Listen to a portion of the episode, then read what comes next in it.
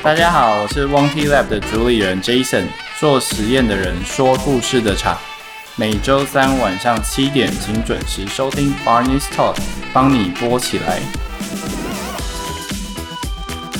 Hello，大家好，我是 Barney。我们知道，其实因为疫情的关系啊，其实现在很多的啊实体的产业啊，包括说旅游啊，然后餐饮啊，甚至一些饮品的部分，都受到蛮多的影响。但是呢，在大稻埕却有一个新的茶的品牌诞生了，他们是有记名茶出来开了一个新的品牌。那我们今天呢，很荣幸邀请到走过一个世纪的有记名茶第五代的。啊，负责人 Jason 来跟我们聊一聊，包括茶的一些产业啊，然后还有他们创立新品牌的一些理念。那上集的部分我们会宏观的比较聊一些茶的产业啊、历史的一些概况，然后在下集我们会请 Jason 跟我们分享更多关于 Wanty Lab 的一些想法，还有他们想做的事情。那就让我们欢迎 Jason。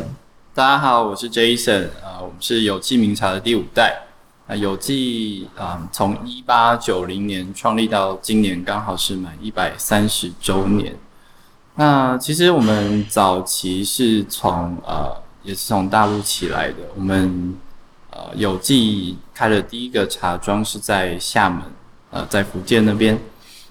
那从那个时候，我们就开始在制造跟贩售茶叶。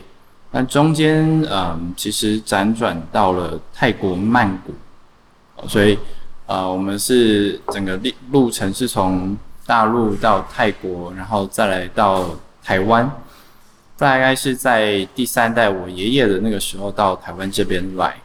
他大概在十七岁左右就到台湾这边。那主要就是因为台湾的茶叶在当时在国际市场上面是非常有名的，所以我们就到台湾这边来找茶叶，然后把台湾的茶做好之后，就外销出口到呃泰国曼谷。然后在曼谷那边打当地的市场，大家就会很好奇说：“哎，到底泰国茶要卖给谁？”其实，在那个时候有很多的，比如说华侨的一些移民，那甚至有一些是啊、比如说当地寺庙，有些他们要去做供奉的时候，会选择用呃茶叶去啊、买到寺庙里面去供奉和尚啊，或者是呃神明等等。那从那个时候开始，我们茶叶一直持续在做外销。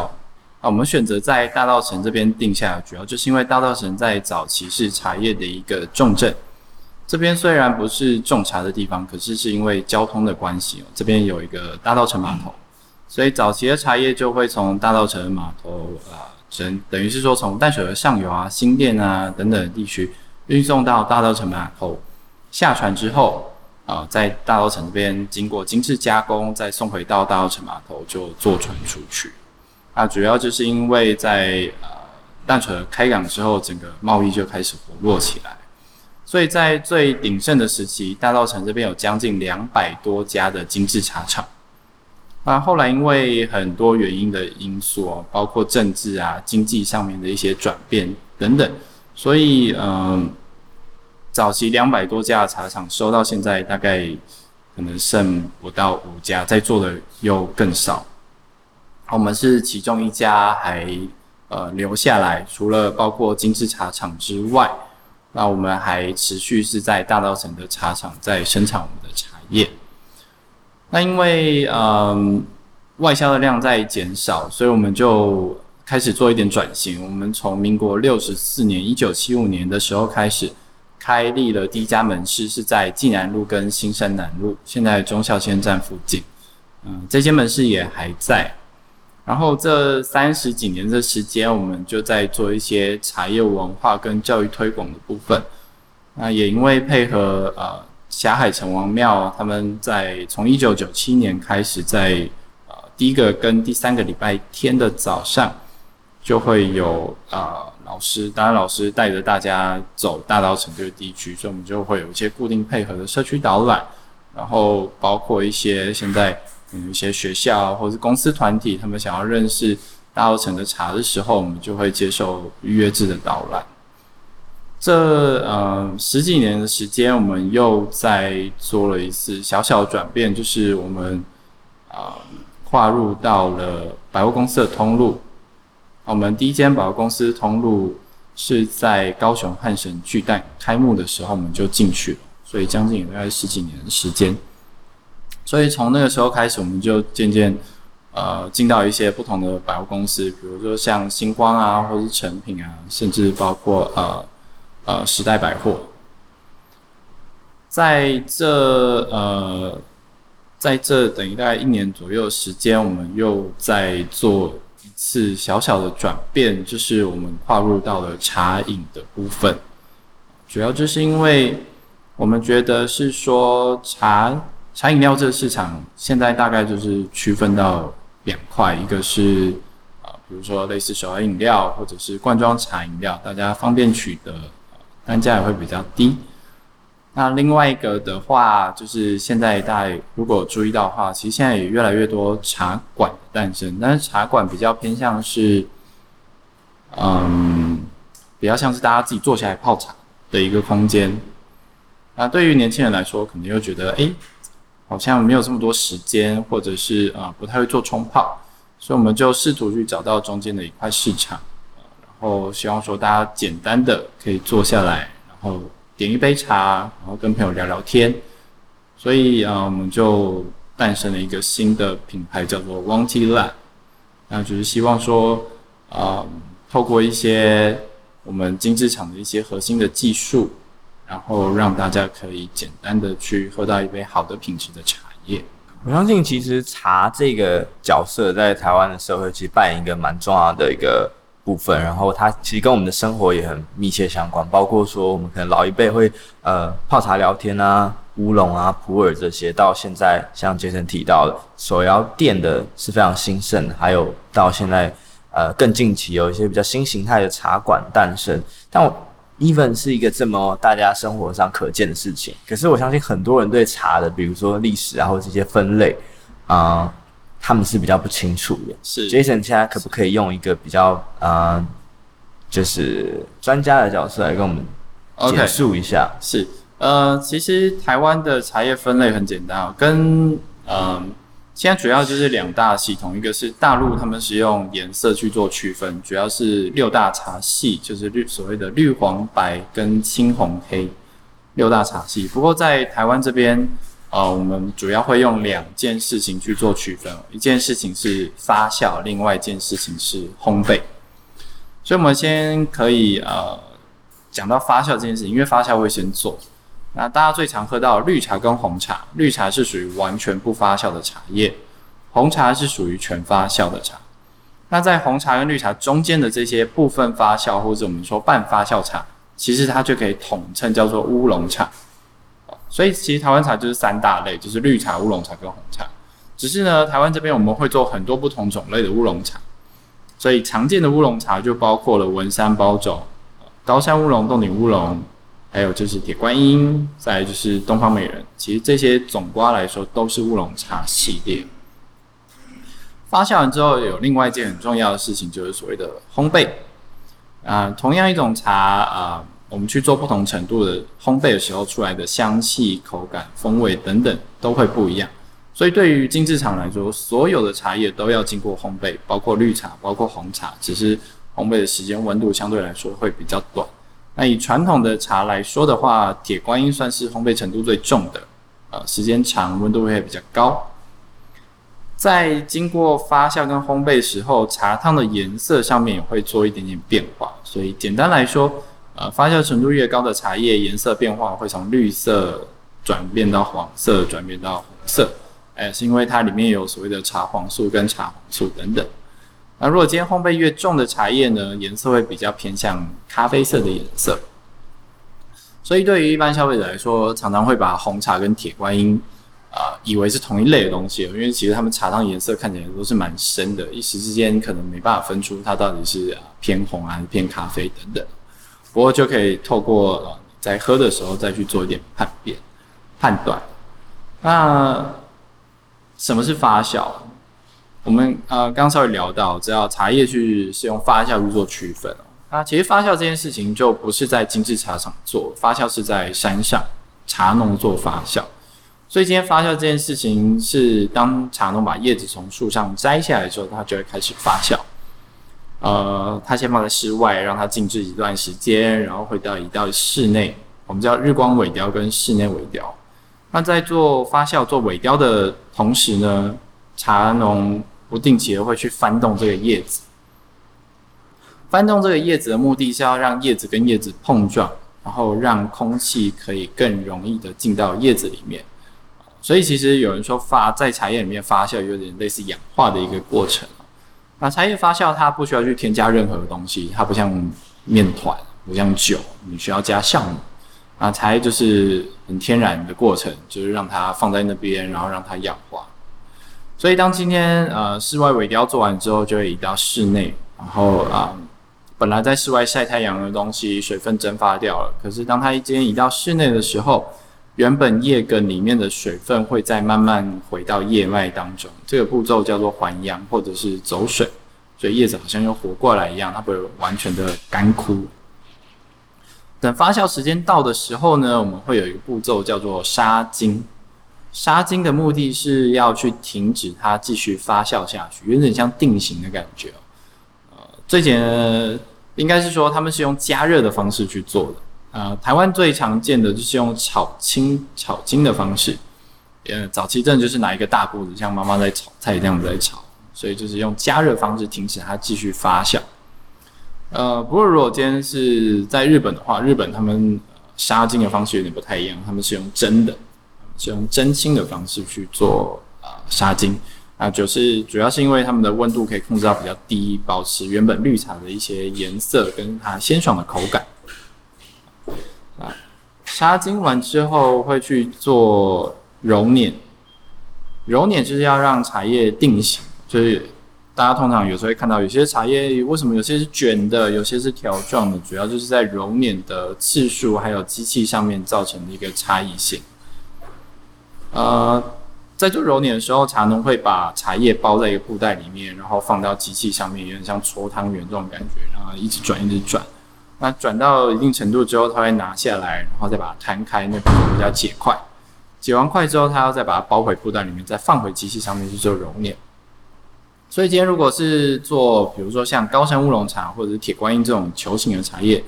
啊那个是用所谓的半球形的揉捻机，那揉捻次数可能会到大概二三十次。传统的做法是这样子。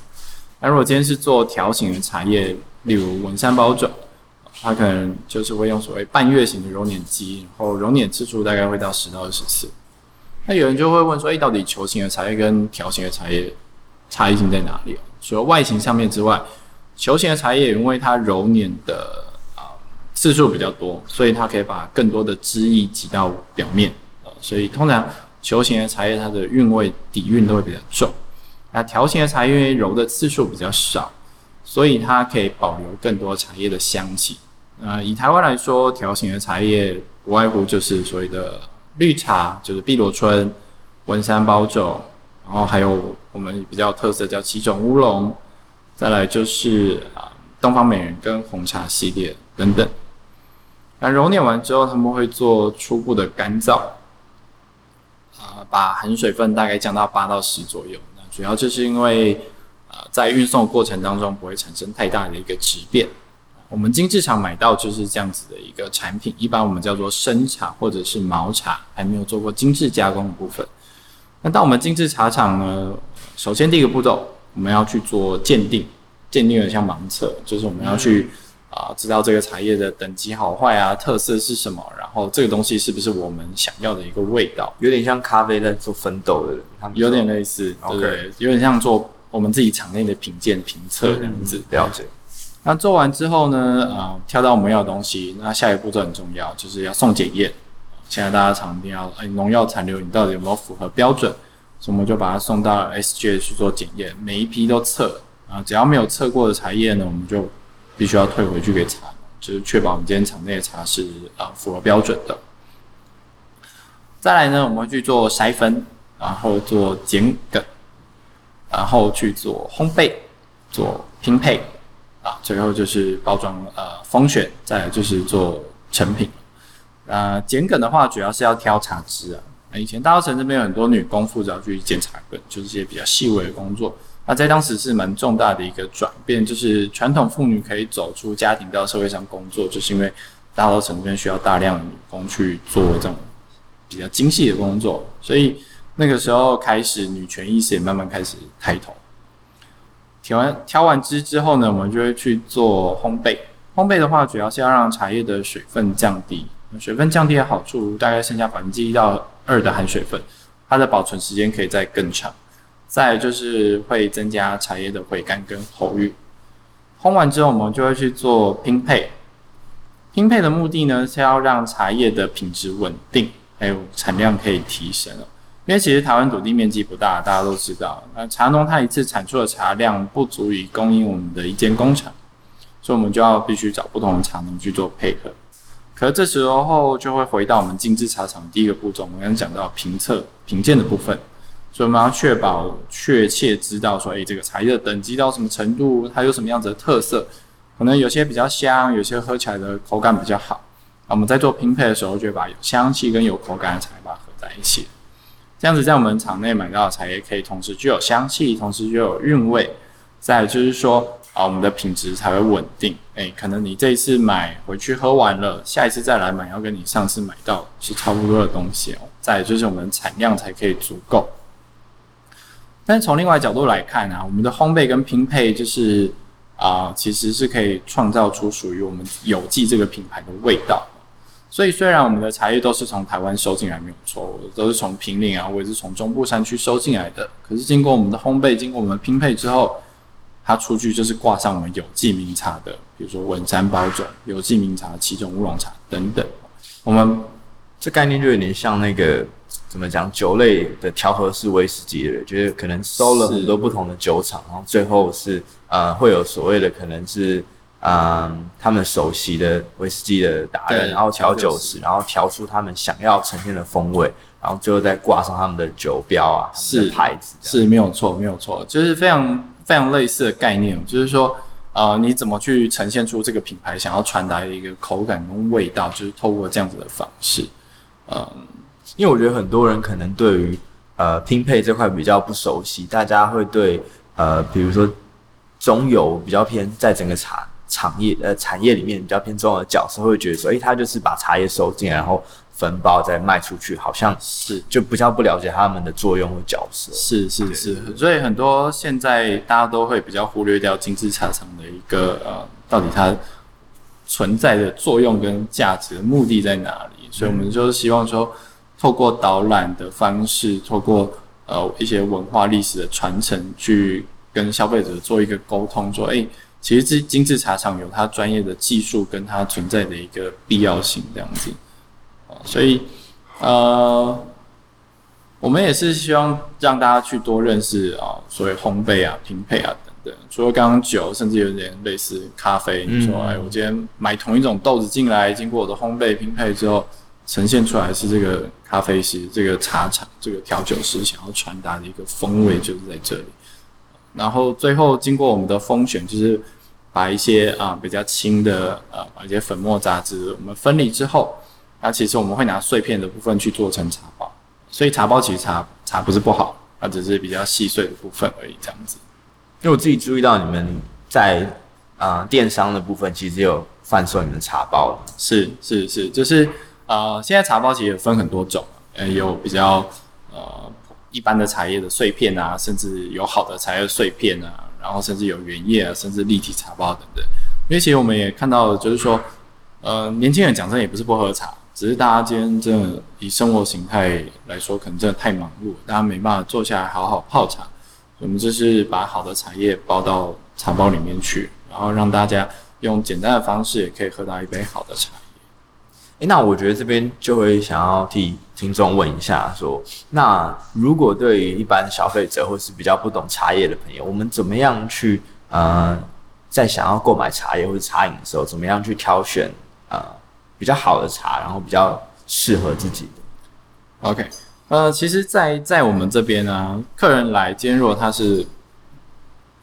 完全不懂，但是想要找茶的时候，我们就会开始问客人，就是跟客人沟通。其实跟客客人沟通是蛮重要的一件事情，就是说，我们先会问客人说：“诶，今天你到底想要找什么样子的味道？偏重什么？如果说他可能味道上面比较没办法去做一个形容，是到底是清还是浓还是淡啊、可能就最简单先从颜色上面去判定。你说你想要颜色比较深还是比较浓的，我们再去做进一步。所以，比如说浅的就有什么绿茶、包种、高山等等。如果比较颜色比较深的，可能就啊、呃，比如像偏红茶，或者是像东方美人，甚至像铁观音这一种。因为其实我们刚刚讲到，比如说啊，我要浓一点，我要淡一点，但其实每个人对浓对淡的定义，嗯，啊，讲真的也不太一样。所以我们啊、呃，必须要去了解说消费者的选择性到什么。那今天可能挑到一个分析出来之后，诶，我挑到一款茶，那我们就会请客人试喝看看，说，诶，那我们先试试看这个口味，然后等级的话，当然就是主要是看你预算要花多少钱去做这件事情，所以我们就说啊，你试试看这个味道，然后这个等级喜不喜欢，如果不喜欢，我们再可能可以再挑另外一款试试看这样子。所以我觉得，嗯，有时候当然文字上面的叙述是一个。对消费者可以理解的东西，但是，呃，最终还是会建议客人去试试看这个味道到底是不是自己喜欢的。我觉得这是比较重要的，因为我觉得可以分两个情境，一个是说，比如说我们到所谓的啊、呃、贩售茶的地方，像茶行的地方，那会有。啊，专业的人可以跟你介绍，甚至你可以试饮之类。不过我觉得另外一个场景可能是说，因为现在茶饮通路很多嘛，我们可能是在手摇杯店或是茶馆，甚至连星巴克都开始在卖茶。那像这种直接呃品饮茶饮的这个场合啊，是你觉得 Jason，你觉得大家有没有一个什么比较好评判的方式，或者是有没有一些呃地雷可以去避免掉？我觉得，嗯。如果如果今天真的对茶，呃，完全不太了解的话，他要去做挑选，我觉得会有一点点难度。嗯、呃，因为他如果只是看到名称，其实他也不太知道那个茶是什么味道。所以，如果是有人可以沟通，比如说像星巴克或者像茶行，你还可以去询问。嗯。可如果只是在嗯，如果你说通路上面贩售那个。我觉得比较难去说，哎、欸，这到底喝起来是什么味道？嗯，我觉得有点点困难。嗯，所以，嗯，我觉得其实应该这样讲，大家既然在生活在台湾，所以虽然你可能不太知道是那个东西是什么，你不太知道你平常喝的是什么，可是其实大家对茶都会有一些些呃既定的一些想法跟印象，所以有些人可能就直接从颜色去做挑选，没错。我平常喝的好像是比较偏黄色、绿色等等。他可能在买啊通路架上的罐装饮料的时候，他可能就觉得，哎，这颜色比较浅，可能是我平常喝的味道这样子。对，那我觉得可能另外一点来说，大家今天会选择取用，比如说罐装茶或者是水杨饮料的时候，呃，可能大家也是想要比较快速方便的解，更多是为了一个便利性。便利性比较多，那对于味道上面的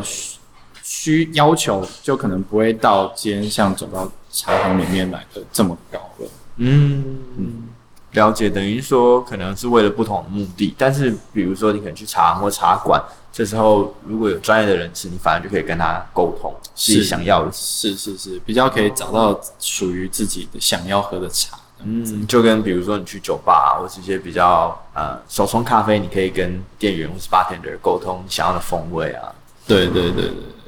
了解。那因为我们其实刚刚听完有机的历史，知道说你们其实其实转型很多次嘛，是，然后才有办法走过将近一百三十年的历史到第五代。那你们通常是怎么样去呃看待每一次的转型？你让你们觉得之后的？啊、呃，方向或市场也会在哪边？嗯，其实每一次的转型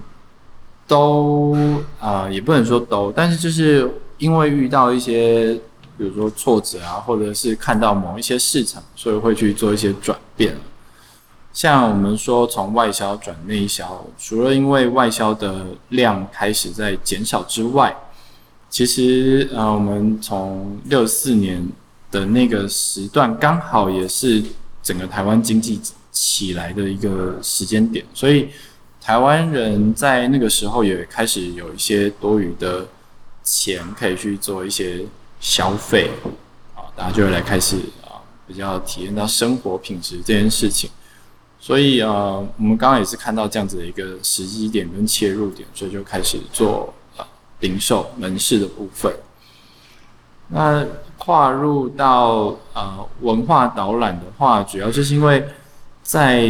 早期有位叫啊林恒道的一个古籍学者。他那个时候就拎着一个那种百恩斯洗衣粉的盒子，然后就啊带着大家开始在走大稻城，因为其实大稻城刚我们稍微提到，就是发生了非常多的故事哦。呃，以前这边是整个商业聚集的地方，很多现在台面上一些大的集团啊企业发迹都从大稻城起，所以、呃、他就会开始介绍说，哎，这边是什么？这边是什么？那我们就看到一块市场，就是说大家都在喝茶。可是其实大家对茶的认识跟了解好像没有，像我们前面讲到的，对，好像没有那么这么实际上这么深厚，所以我们就希望说可以去传达这样子的一个呃茶叶知识。那主要就是说，希望大家在做茶叶挑选的时候，你可以有一个比较基础的认识，你也比较敢去做一些消费。因为先假设你说我对。挑一个钻石好了。如果今天对四 C 什么东西都不懂，你叫我去挑，讲真我也会害怕哦。所以，我们是希望能把这块茶的饼做大，让更多人可以认识茶叶。那今天你不跟我邮寄买也没关系，至少你今天去其他家厂去挑选的时候，可能有一个比较基础的一些想法。那我们会跨到百货公司通路，主要就是因为当时在汉神巨蛋的呃里面一位主管。他非常喜欢我们的茶叶，啊，希望说我们可以把啊有机的茶叶带到南部去给大家认识一下。可是其实我们到实际上真的开起来之后，才会发现说，其实啊虽然大家都是在台湾，但是其实南北中大家喜欢的口味都不太一样。怎么说？所以，嗯。因为中部、中南部主要都是喝一些高山乌龙茶，清香类型比较多、嗯、哦。可是，呃，我们北部比较有特色就是像类似文山包种茶啊啊，或者是一些东方美人、铁观音等等。那包种茶对于嗯南部的客人来说，因为包种茶主要是偏重花香，可是它的底蕴不会像高山乌龙茶这么厚，但高山乌龙茶的香气又没有包种这么好。所以大家平常喝习惯高山乌龙茶的人，就会觉得，哎、包种怎么好像少了一点东西这样子。所以我们后来反而开始去推一些不是清香类型的东西，就是推一些比较中高程度烘焙的，反而是他们没有接触过的东西，接受度相对来说会更大一点，像是奇种乌龙啊，或者铁观音这种烘焙程度比较重的。所以，呃，也是因为进去之后，你才会了解说到底市场喜好是什么，然后再去调整一些你贩售的品项等等。所以从那时候我们就开始啊、也意识到是说，其实，呃，你今天做好的东西，如果没有透过一些不同形式的通路去做推广的时候，其实大家还是不太会认识你啊、所以，我们除了透过啊、呃、百货公司啊，还有透过线上的购买。我们现在线上购物其实不是这几年事情，我们大概将近十几年前就开始陆陆续续在做，只是说这个一直不是我们主力的部分，我们还是把它放在实体的通路，就是说我们还是希望大家可以去喝到这个茶，去做购买这样。那通路的话，呃，线上通路主要就是提供客人一个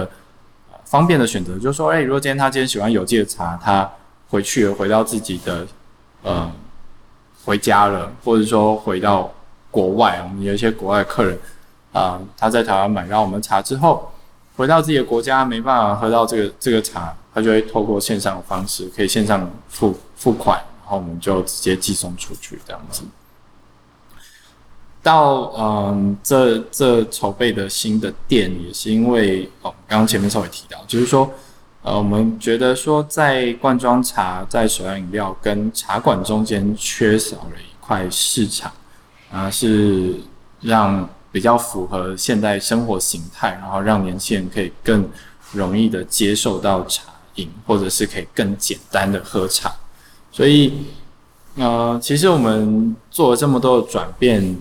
的主轴都是没有改变的，我们都还是维持在我们精致厂的一个专业制茶的角色去做呃推广，就是我们还是在做烘焙，在做拼配这件事情。可是新店这边做的一些啊、是把这样子的概念核心延伸过来之后，然后再用不同的方式去做呈现。所以呃，我们在说有记啊、我们的老店那边做的都是一些。啊、我们还是在贩售这种散装的茶叶，然后再做文化导览的部分。可是新店这边一样是做推广茶叶，只是我们是用茶饮的方式去做呈现。所以，呃，每一个阶段的转变都会啊、呃，有一些想要传达，或者就是经历了一些呃比较低潮的时候，那就是透过一些转变，可以呃。传达更多的东西出去，然后接触到不同的消费客群等等。等于是说，你们还是一样透过你们精制厂的角色，还有拼配了一些技术，只是变成说，呃，以前我们可能是比较做散装茶叶的贩售，但现在的话，呃，消费者或客人可以直接更及时的享用到有机的茶饮。是是，没有错。哦，因为我觉得有机其实在这一块，包括说茶饮啊，或是文化的。导览或者是生根上，其实蛮用心的。包括说你们本店的二楼，其实是呃每是每个礼拜六下午两点到五点会提供南管南管的表演嘛。嗯、然后嗯，我觉得他那个他那个空间的想象，其实某种程度上也像一个茶馆，只是会像我们比较像老一辈或那一种可能喝茶看戏的那种茶馆。是是是是，是。那这边就反而比较像是一个更新形态更。对，比较新的空间。对对，所以其实那时候我们本来一开始想要用啊、呃、二楼去做，嗯、就是大家可以坐在那边喝茶，然后礼拜六下午可以听听南管这种比较传统的戏曲。我也因为呃我们有记呃茶厂那边的话，它现在是历史性建物，所以要去做一些更动啊，或者设计上面的调整，就会、嗯、呃。需要经过比较多的，对对，会比较困难，就需要到文化局那边去做申请的。其实就跟那个松烟很像吧？我觉得松烟很像，对，包括说可能有些人要在那边布展或什么，他们就不能钉东西啊什么。哦，对对对对对对。好，那我们谢谢 Jason。那下一节部分我们会着重在我们刚刚提到的，就是有机切入到这个茶饮的部分，他们也开创了一个新的品牌叫 Tea Lab。我们会聊更多关于这个品牌的理念，还有他们做了哪一些创新的东西。所以，如果大家喜欢这样的内容的话，就记得锁定 Barney's Talk，每周三的晚上七点。那我们就下集见喽。